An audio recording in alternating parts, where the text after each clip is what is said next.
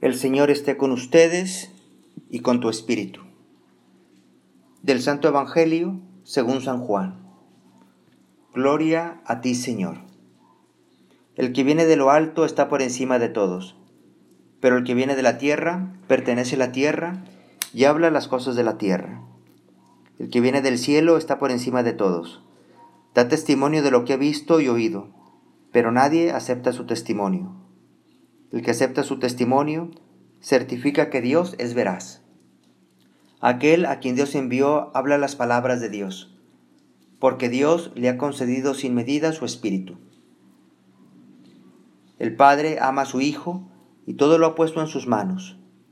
El que cree en el Hijo tiene vida eterna, pero el que es rebelde al Hijo no verá la vida, porque la cólera divina perdura en contra de él.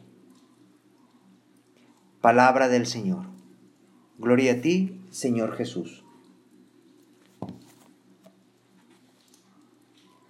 Jesucristo, Dios y hombre verdadero, es nuestro pontífice, es decir, es el puente, el puente entre el Padre y nosotros.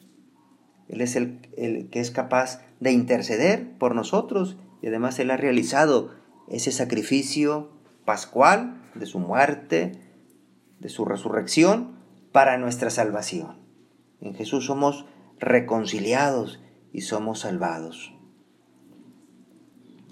Que tratemos mucho a Jesús, lo tratemos más en su Evangelio como lo hacemos ahora, en la Eucaristía, en los ratos de oración, que lo vayamos conociendo, nunca terminaremos de conocer a nuestro Señor, de modo que por la gracia del Espíritu Santo nosotros reflejemos la vida de Jesucristo, cada uno en, su ambiente, en su forma de ser, en su familia, en sus amistades, en su trabajo, ahora en estos días de pandemia, en fin, que reflejemos la vida de Cristo, a base de tratarlo, a base de conocerlo, lo lleguemos a reflejar y sobre todo por la gracia del Espíritu Santo que Él nos conceda, que llevemos ese suave aroma de Jesucristo, ese buen olor de Cristo, ahí donde estamos.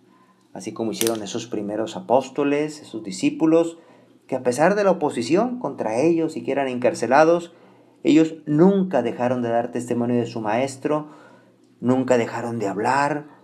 ¿Por qué? Porque ellos se reconocían como esos testigos y tenían ese fuego de Cristo en su corazón, porque ellos lo habían tratado, ellos habían estado con Él, como también nosotros lo estamos.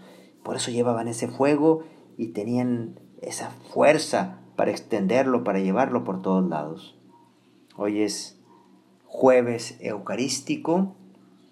Queremos honrar a nuestro Señor en la Eucaristía. Cada uno veremos de qué forma. Rezando un poco más, haciendo comuniones espirituales. Quizá no podemos visitarlo ahí en el sagrario.